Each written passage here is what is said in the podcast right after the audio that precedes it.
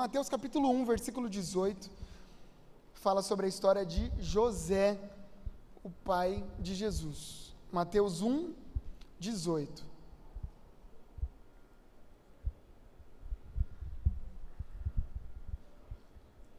Olha só o que diz, Mateus 1, 18. O nascimento de Jesus Cristo foi assim. Estando Maria, sua mãe, desposada com José, antes de se juntarem, ela se achou grávida pelo Espírito Santo. José, seu marido, sendo justo e não querendo expô-la à desonra, resolveu deixá-la secretamente. Enquanto ponderava nessas coisas, eis que em, em, um sonho lhe apareceu um anjo do Senhor dizendo: José, filho de Davi, não temas receber Maria, sua mulher, porque o que nela foi gerado é do Espírito Santo. Ela dará à luz um filho a quem chamarás Jesus, porque ele salvará o seu povo dos pecados deles. Tudo isso aconteceu para que se cumprisse o que o Senhor dissera pelo profeta: A virgem conceberá e dará à luz um filho, e o chamarão Emanuel, que significa Deus conosco. Despertando José do sono, fez como o anjo do Senhor lhe ordenara e recebeu sua mulher. Contudo, não teve relações com ela enquanto ela não deu à luz um filho, e ele o chamou Jesus. Senhor, fale com a gente através da história de José, esse homem tão digno. Em nome de Jesus, que saiamos daqui melhores do que entramos. Essa é a minha oração. Amém e amém. Gente, hoje então eu quero falar sobre José, o pai de Jesus. É importante começar destacando assim, porque a gente já percebeu é, que existem outros Josés na Bíblia que talvez sejam mais comuns do que ele. José é um nome comum no Brasil e também era um nome muito comum na Bíblia. É, nós temos pelo menos três Josés conhecidos, ou muito conhecidos, na Bíblia. O primeiro é o José, o filho de Jacó, que ficou mais conhecido como José do Egito. É, é o José que vocês pensaram que a gente ia falar hoje, porque ele tem uma história muito conhecida, ele foi um homem que foi vendido pelos próprios irmãos, e aí ele é vendido para o Egito, e lá no Egito ele passa por um monte de problemas, mas de repente ele, ele, ele, encontra graça diante do Senhor, e o Senhor o coloca como governador do Egito, e ele consegue ajudar a sua família, é uma história muito bonita, e está lá em Gênesis, esse é o José mais conhecido que a gente tem na Bíblia. O segundo José que a gente tem é o José de Arimateia, Arimateia era uma cidade, uma região, e esse José de Arimateia, ele ficou muito conhecido porque ele era muito rico e ele é, deu, no final, quando Jesus morreu e para ser sepultado, é, ele foi o cara que disponibilizou uma, uma sepultura ali, uma tumba para Jesus ser colocado. Por isso que ele ficou conhecido como o José de Arimateia, porque ficou disponível para servir Jesus após sua morte. E o terceiro que nós temos é o José, pai de Jesus o José de Nazaré. A gente conhece Jesus de Nazaré, mas o José de Nazaré. E eu confesso que apesar de já ter ouvido centenas de sermões ao longo da minha vida, eu tentei puxar na memória algum sermão que eu já tinha ouvido sobre esse José, e eu não me lembrei de nenhum. Falei, caramba, eu nunca ouvi um sermão sobre José, ou se ouvi, passou aí despercebido. E é sobre ele que a gente vai falar hoje. José foi o homem escolhido por Deus para ser o pai adotivo de Jesus. Ele é de fato o José menos citado da Bíblia. E por que isso? Porque a gente tem poucas informações sobre José. Esse José. A gente não tem muitas informações sobre a vida dele. Maria é muito citada, né? Ao longo de todo o evangelho, ao longo da história, a gente conhece Maria, mãe de Jesus. Os irmãos de Jesus também são muito citados, mas José não. José raramente é citado. Ele vai aparecer praticamente em três oportunidades. A primeira oportunidade é nessa aqui que a gente está vendo antes de Jesus nascer. José é citado porque um anjo vai e fala com ele, a gente vai falar sobre isso hoje. A segunda oportunidade é quando Jesus nasceu. E aí, junto com Maria, José é avisado por um anjo que ele deveria fugir para o Egito. José aparece de novo. A terceira oportunidade é que estava havendo uma festa lá no templo e José e Maria vão para essa festa e lá eles perdem Jesus. Porque José acha que está com Maria, Maria acha que Jesus está com José, Jesus não estava com nenhum dos dois e de repente, um dia de viagem, eles perceberam que Jesus não estava, porque não tinha um WhatsApp para perguntar. Tirando esses três momentos, é como se José desaparecesse dos evangelhos. Ele não aparece em mais nenhum outro momento. Alguns historiadores vão defender a ideia de que José ele morreu muito cedo. Ele morreu antes do ministério de Jesus começar. E essa ideia até que faz sentido, porque quando Jesus está lá na cruz, Jesus vira para Maria e fala para Maria: Maria, eis aí o seu filho. E vira para João e fala assim: João, eis aí a sua mãe.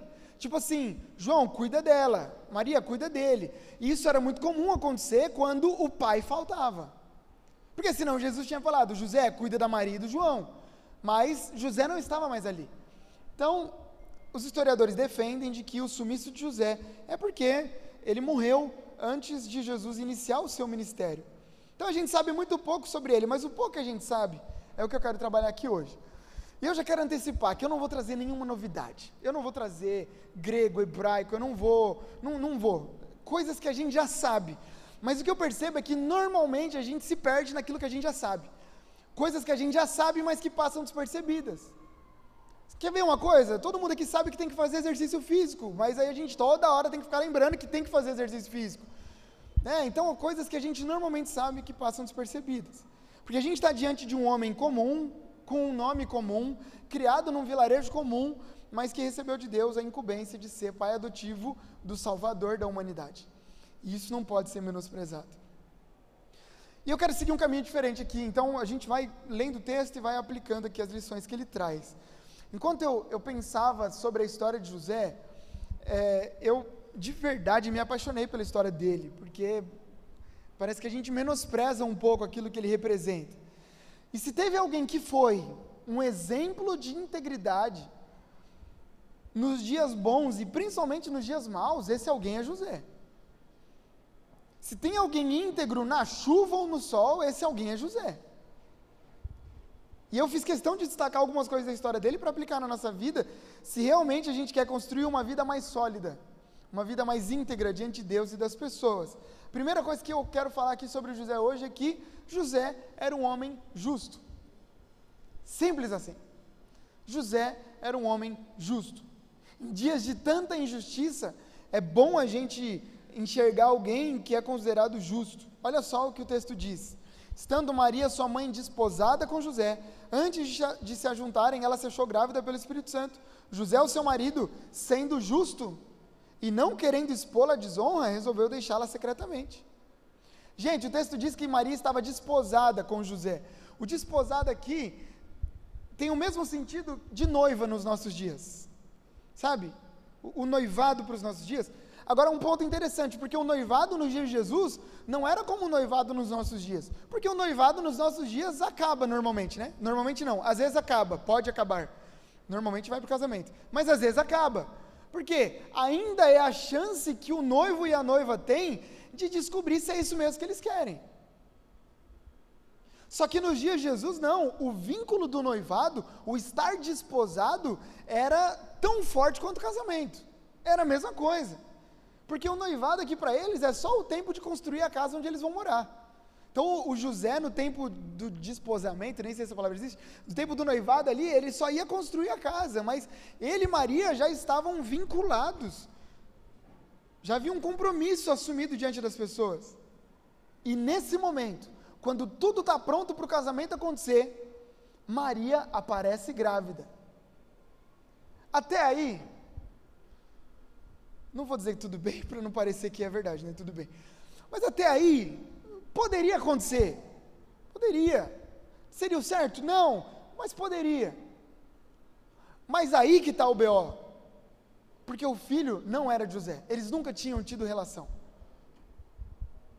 E aqui eu não quero romantizar a história, irmãos. Porque é bonito a gente saber, ah, mas foi o Espírito Santo, né? É, diga isso. Há 2.500 anos atrás, numa sociedade onde as mulheres não tinham muita voz. A Bíblia diz que o primeiro sentimento de José, porque irmãos, sem romantizar, até explicar que focinho de porco não é tomada. Não, José, calma lá, eu não sei como esse bebê veio parar aqui. Eu ainda não sei também. Ah, você não sabe, Maria? Entendi. A Bíblia diz que o primeiro sentimento, o primeiro desejo do José é de ir embora. E aqui está um ponto interessante, porque pela lei, em, em, um caso desse, onde a mulher está grávida no tempo do noivado e, e não é do, do futuro marido, pela lei, ela deveria ser apedrejada. Era uma desonra. para a família, era uma desonra para o marido. Agora é interessante que a Bíblia faz questão de dizer que José ele decidiu ir embora durante a noite. Porque se ele fosse durante a noite, pensariam que o filho era dele antes do casamento e que foi ele quem decidiu ir embora e abandonar Maria. Quantos estão aqui comigo? Digam amém. A gente vai chegar lá.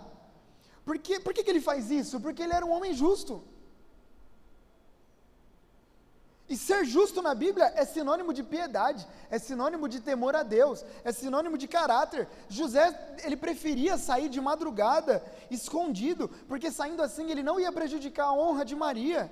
Olha o coração desse cara. José é alguém que prefere sair como vilão da história, com a sua, com a sua moral manchada, com a sua honra manchada, do que manchar a honra de Maria.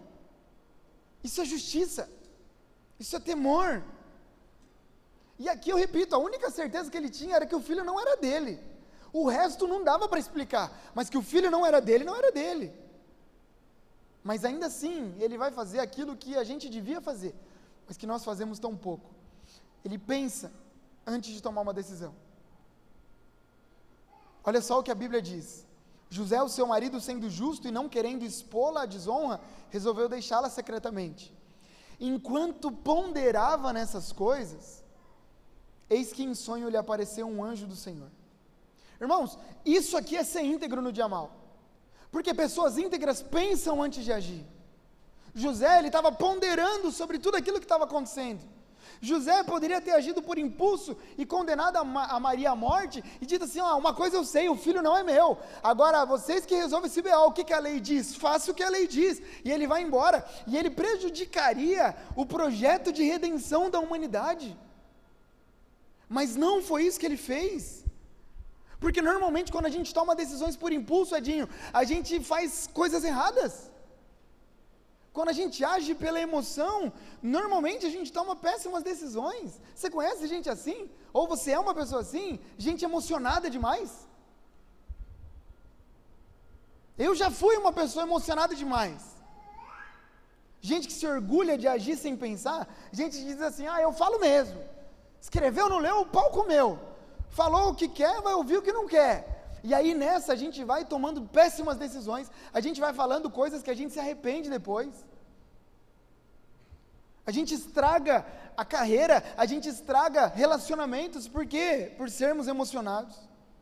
Porque a Bíblia diz que ser guiado por aquilo que a gente sente, irmãos, não é um bom negócio. Não é uma boa coisa. Ai, mas eu estou sentindo. Cuidado com o sentimento. Olha o que o profeta Jeremias disse, Jeremias 17, 9. Enganoso é o coração mais do que todas as coisas e desesperadamente corrupto. Aqui é uma palavra para quem gosta de seguir o coração. Essa palavra é para aqueles que costumam ser guiados pelos sentimentos. Essa palavra é para os impulsivos.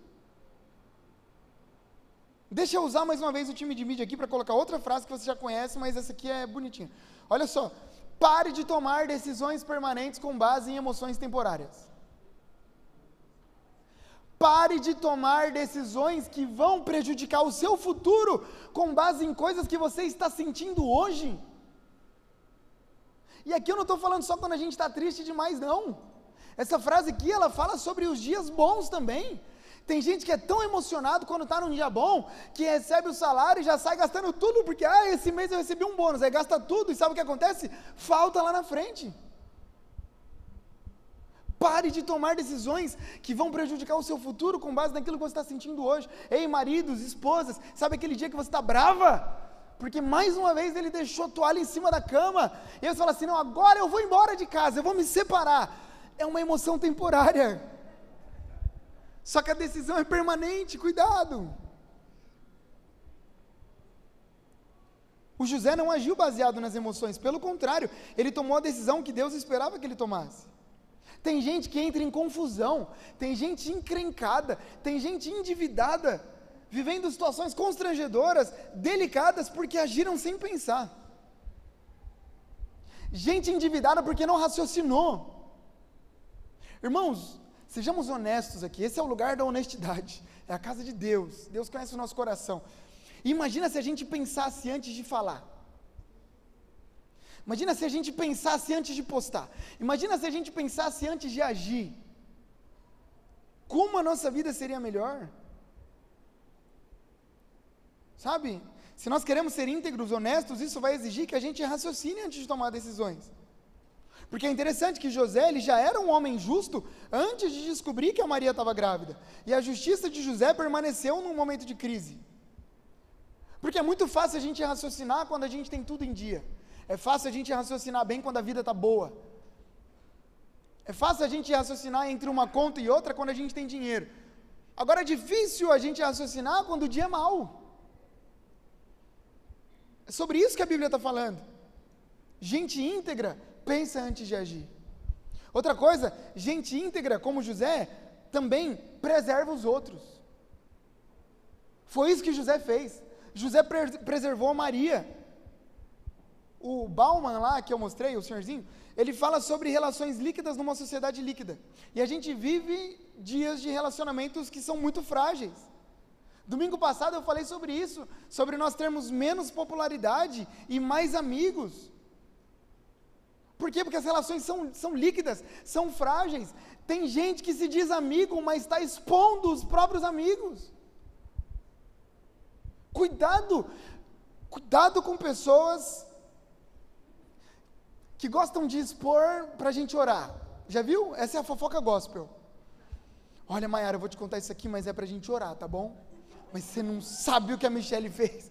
Mas eu não estou te contando por fofoca, é, é para a gente orar. Está expondo. Exposição. Sabe, a justiça de José coloca a, a justiça que José colocou em prática fez com que ele decidisse fugir secretamente para esconder a Maria.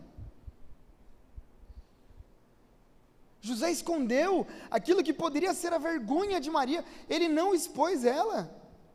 A exposição muitas vezes abre feridas mais do que a proposta da cura. Sabe, a gente fala assim, não, eu vou expor para tentar curar. Conversa, isso aí vai piorar a situação.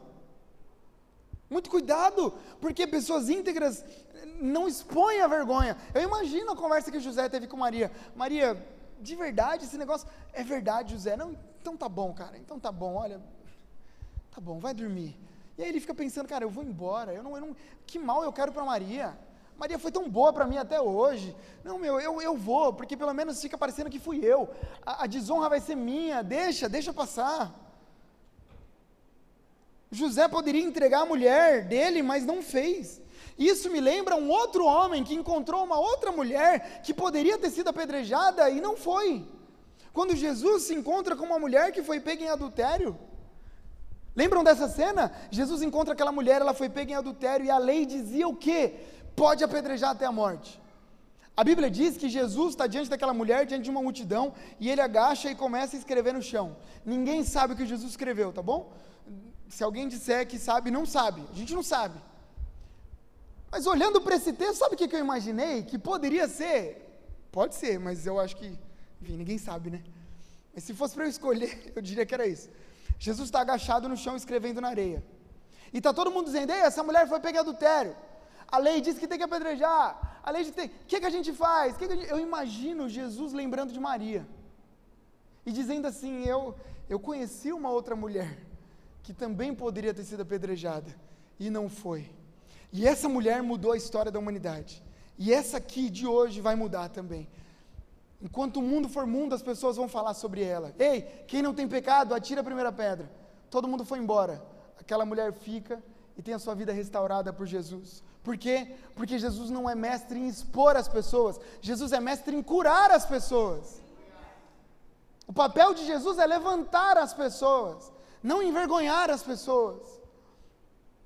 É isso que a integridade faz. José era justo e tomava boas decisões no dia de tranquilidade, no dia de calmaria, mas também no dia de turbulência.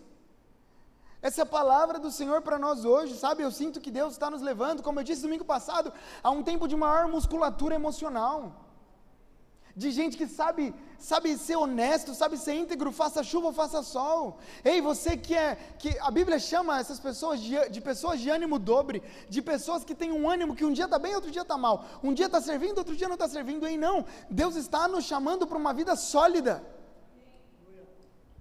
Deus está nos chamando para uma vida constante. Você que está passando por momentos delicados, Deus está te chamando para raciocinar antes de tomar importantes decisões. Diego, mas estou pensando em chutar o balde. Ei, raciocina, porque talvez você vai ter que buscar o balde que você chutou. Ah, Diego, mas estou pensando em pedir demissão e viver da minha arte na praia. Cuidado! Pensa, raciocina.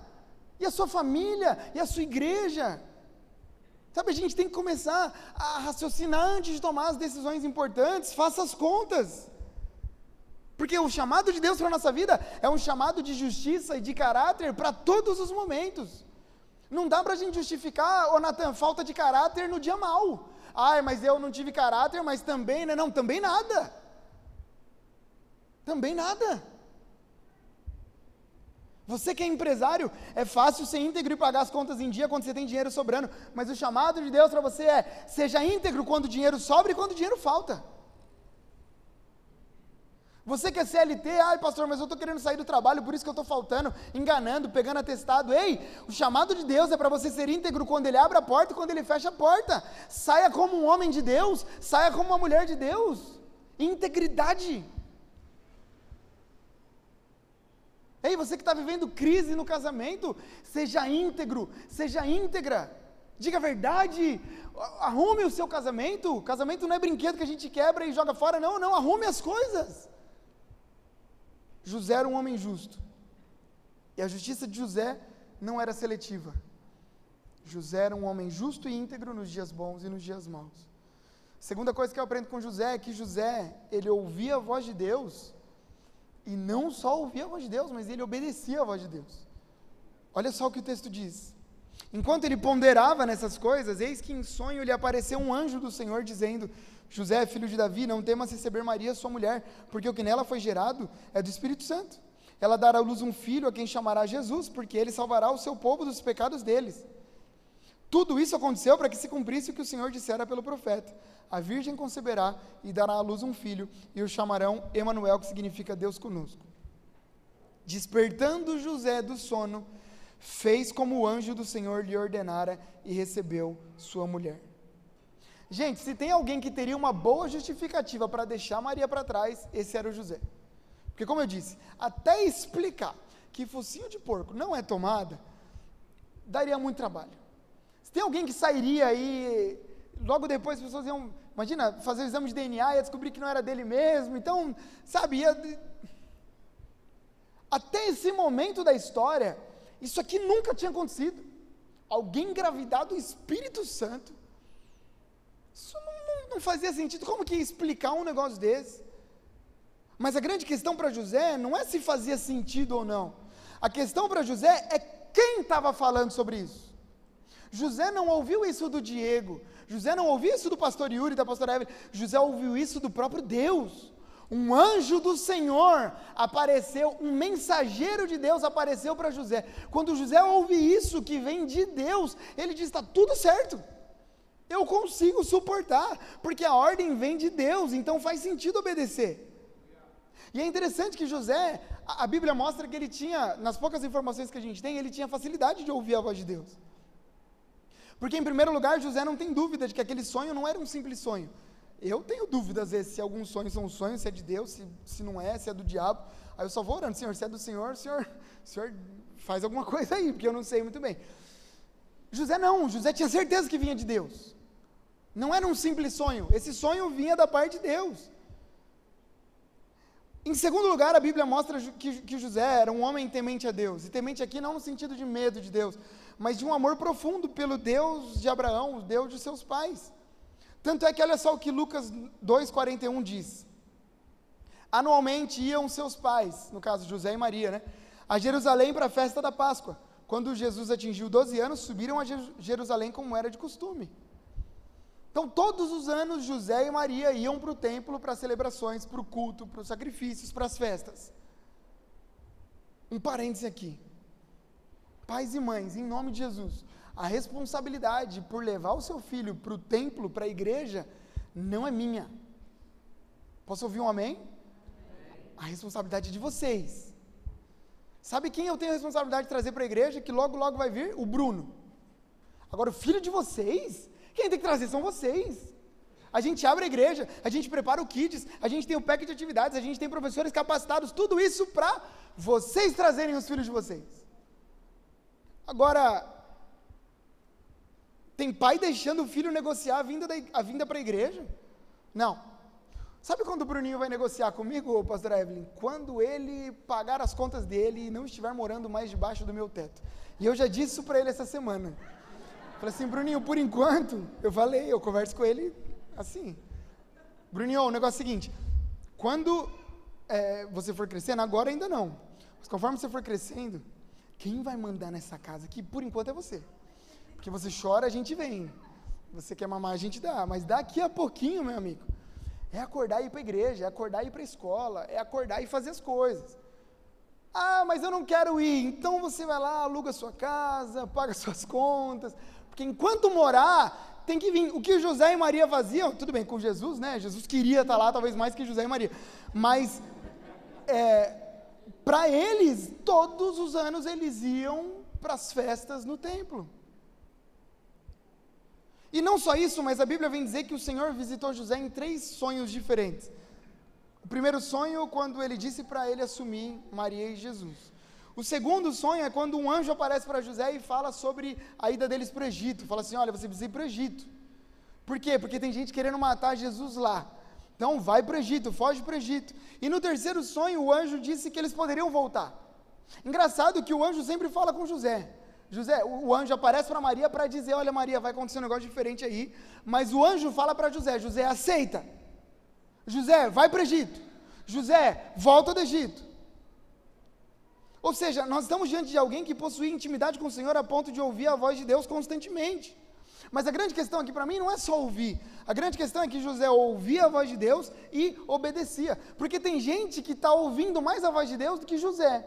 Sabe onde Deus está falando? Deus está falando aqui, através da palavra. Deus está falando quando você abre a Bíblia. Deus fala quando você ora. Deus fala através das canções que a gente canta. Deus fala através do college, da escola bíblica, por meio das situações.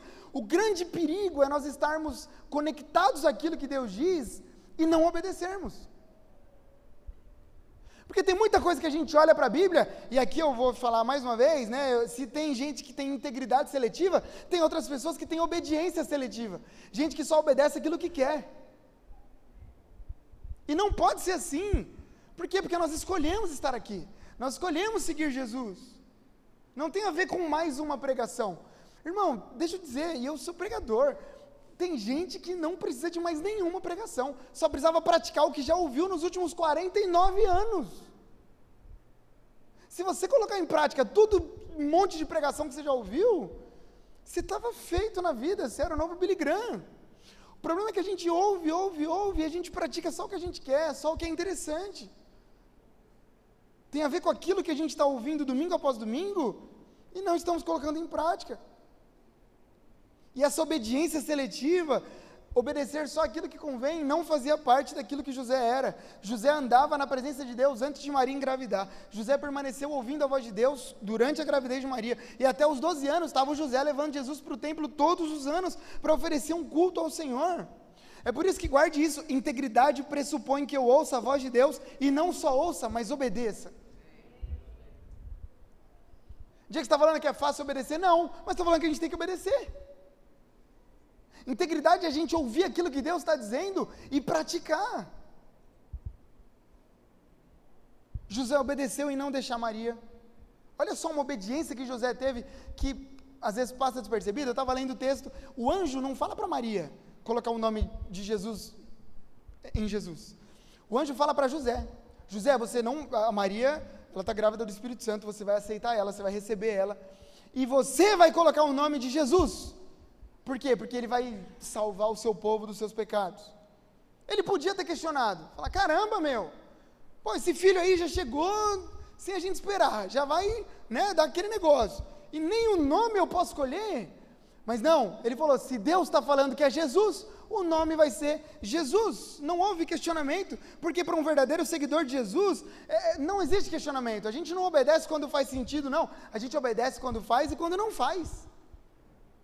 Ah, Diego, mas não faz sentido perdoar um inimigo, mas a gente perdoa porque a gente é crente. Fala para a pessoa que está do lado, você é crente.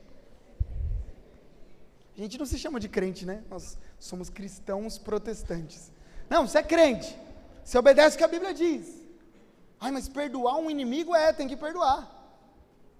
Gente, em que momento da vida faz sentido a gente dar outra face, humanamente falando. Alguém dá um tapa na sua cara, que, tem algum momento que isso faz sentido para você? Fala assim, não, ó, nesse momento aqui, a não ser que você, você bateu primeiro. Não, mas aí alguém bate na sua face e a Bíblia diz, não, você dá outra. Faz sentido? Não faz. Mas a gente obedece, por quê? Porque Deus mandou. Faz sentido pagar o mal com o bem? Não, mas a gente paga o mal com o bem porque nós somos servos de Jesus. Se Deus fala, nós ouvimos e obedecemos. Gente, olha que loucura. José obedeceu até quando foi para ir para o Egito. E você não precisa ser estudioso da Bíblia para saber que Egito não é um bom lugar para um cristão, para um judeu. Um judeu ir para o Egito não faz o menor sentido. Mas Deus está falando, aí, o melhor lugar para você fugir agora é o Egito. Sabe o que José faz? Ele pega Maria, pega Jesus e vai para onde? Para o Egito. Olha que loucura! A vida com Deus é assim. Guarde isso no seu coração, irmão. Quando o projeto é de Deus, Ele vai dar o escape que Ele quer, não o que faz sentido para a gente. Se Deus está mandando, simplesmente obedeça, faça. A nossa função é permanecermos íntegros. Porque quando o projeto é de Deus, até o Egito vira esconderijo. Quando é Deus que está falando, até o pior lugar do mundo vira um lugar de estarmos guardados pelo Senhor. Diego, mas aquele lugar é terrível, hein? Mas se Deus está mandando, Ele vai mandar recurso, Ele vai mandar cura, Ele vai mandar transformação lá naquele lugar, em nome de Jesus.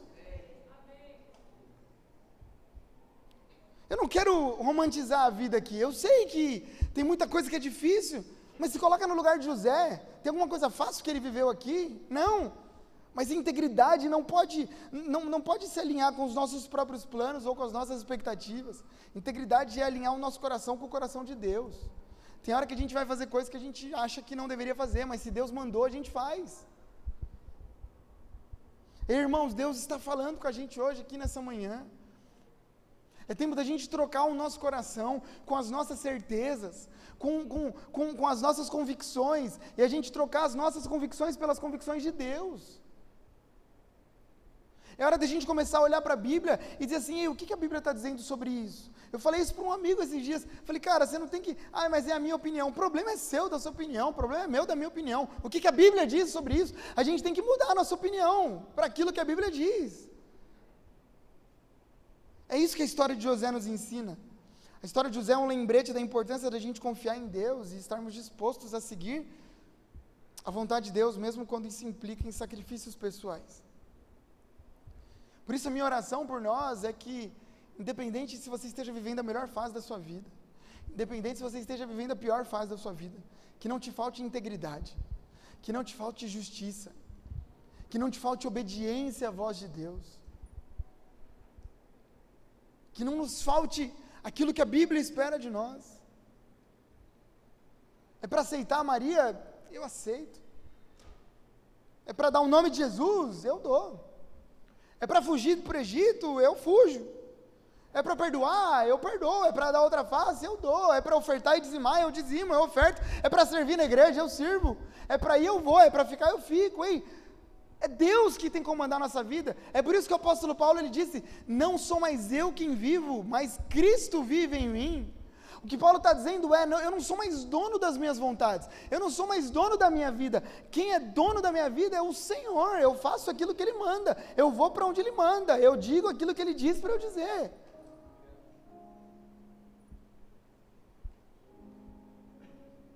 A obediência de José é um exemplo de fé e submissão à vontade de Deus mesmo em dias de circunstâncias desafiadoras. Ele não apenas acreditou nas palavras do anjo, mas ele confiou que Deus estava no controle da situação que os planos de Deus eram maiores do que o dele. Eu quero fechar aqui. Irmão, se tem alguma dúvida de que o plano que Deus tem para a sua vida é maior do que os seus próprios planos? Jeremias também vem dizer: Eu, o Senhor, sei os pensamentos que tenho sobre você pensamentos de paz e não de mal. Quando Deus diz que Ele sabe os pensamentos que Ele tem, é porque a gente não sabe. É por isso que a gente pode descansar nos pensamentos do Senhor. É por isso que a gente pode descansar nas portas que Deus fecha. Porque se Ele fechou, não era para a gente. E a gente pode confiar nas portas que Deus abre. Em nome de Jesus. José confiou que Deus estava no controle. A gente não sabe como foi o fim da vida de José, mas tudo que a gente sabe sobre como ele viveu, fala sobre uma vida sólida.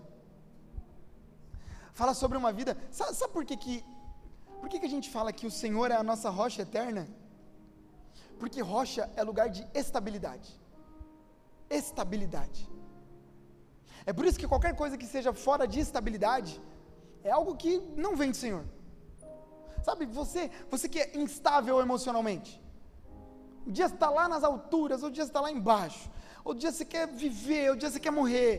E é o tempo inteiro assim, a sua vida inteira assim. Ei, é tempo de você pedir ao Senhor estabilidade. Porque o Senhor é um Deus estável. O Senhor é um Deus de estabilidade. Ei, relacionamentos que são instáveis, é tempo de pedir ao Senhor estabilidade. Vidas financeiras instáveis demais. Eu sei que a gente vive no Brasil. Eu sei que tem dia que a gente tem dinheiro, tem dia que a gente não tem. Eu sei, essas coisas fazem parte. Mas instabilidade o tempo inteiro, às vezes, pode ser por erro nosso. Pode ser por falta de administração nossa. Se é isso, peça ao Senhor estabilidade. Em nome de Jesus. Estabilidade espiritual. Tem gente que é instável. Tem gente que passa seis meses na igreja, seis meses fora da igreja, todo ano, a vida inteira. Ei, o sangue de Jesus tem poder. Deus te trouxe aqui para que você seja estável. Chega desse negócio. Tem gente que ora durante uma hora num dia, aí passa seis meses sem orar. Que estabilidade é essa?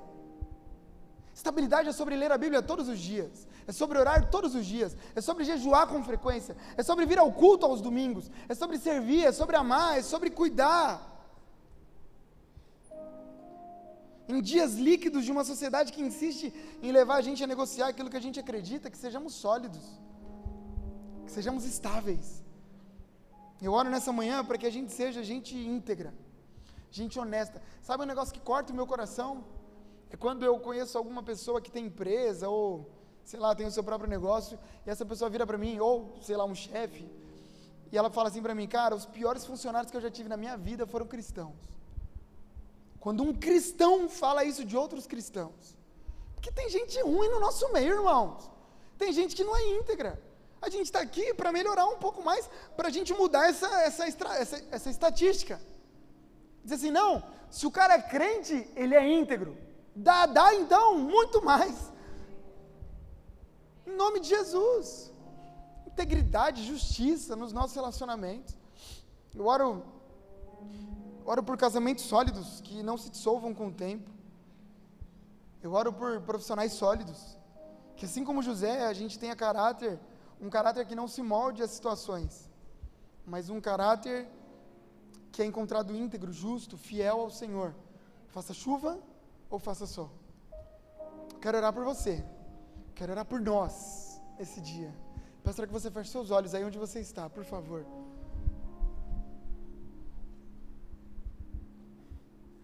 Senhor, em nome de Jesus. Eu oro por estabilidade nessa manhã, Pai. Estabilidade. O Senhor é um Deus estável. O Senhor é um Deus confiável. O Senhor não é um Deus que muda de humor do dia para a noite. A Sua palavra diz que as tuas misericórdias são a causa de não sermos consumidos. Grande é o seu amor. A sua misericórdia não tem fim. Não é que um dia o Senhor é misericordioso e no outro dia não é mais. Não é que um dia o Senhor é justo e no outro dia não é mais. Não, não, não. O Senhor é justo, o Senhor é bom, o Senhor é amável. De geração em geração, o Senhor é Deus. Desde que o mundo é mundo, Senhor, há estabilidade no Senhor. Por isso eu oro pedindo, Senhor, em nome de Jesus, faz de nós homens e mulheres íntegros, justos, obedientes à Sua palavra Pai, que a nossa obediência gere impacto significativo na sociedade. Talvez os nossos políticos estejam longe da integridade. Talvez aqueles que nos representam, ó Deus, estejam longe da justiça. Mas, ó Deus, a começar de mim, a começar de nós uma vida mais íntegra nessa manhã, que a gente não pegue o que não é nosso, que a gente proteja a nossa família, que a gente proteja os nossos amigos, que a gente não ande expondo a vergonha dos outros, mas que o Senhor nos ajude a sermos levantadores de pessoas, ó Deus, em nome de Jesus. Senhor, nos ajude a raciocinarmos antes de tomar importantes decisões. Nos ajude, ó Deus, a estarmos, a estarmos sóbrios no dia mal, assim como estamos nos dias bons. Senhor, eu sinto de orar nesse momento e. E o Senhor sabe que isso não é normal, eu, eu creio que vem do Senhor. Eu sinto de orar nesse momento por, por empresários. Senhor, gente que luta todos os dias para ser honesto no nosso país, um país de tanta burocracia. Senhor, em nome de Jesus, que haja integridade nas nossas empresas, que a gente perca dinheiro, mas que a gente não perca honra em nome de Jesus. Que a gente perca dinheiro, mas a gente não se perca no Senhor. Senhor, eu oro por casamentos. Que haja integridade nas nossas vidas em nome de Jesus. Transparência, estabilidade. Senhor, eu oro por estabilidade espiritual. Em nome de Jesus, ó oh Deus, de uma vez por todas que a gente tenha um encontro tão pessoal com o Senhor, que não orar e que não, não ler a Bíblia seja algo que, que seja estranho para o nosso dia, Pai, em nome de Jesus. Fazemos essa oração em nome de Jesus.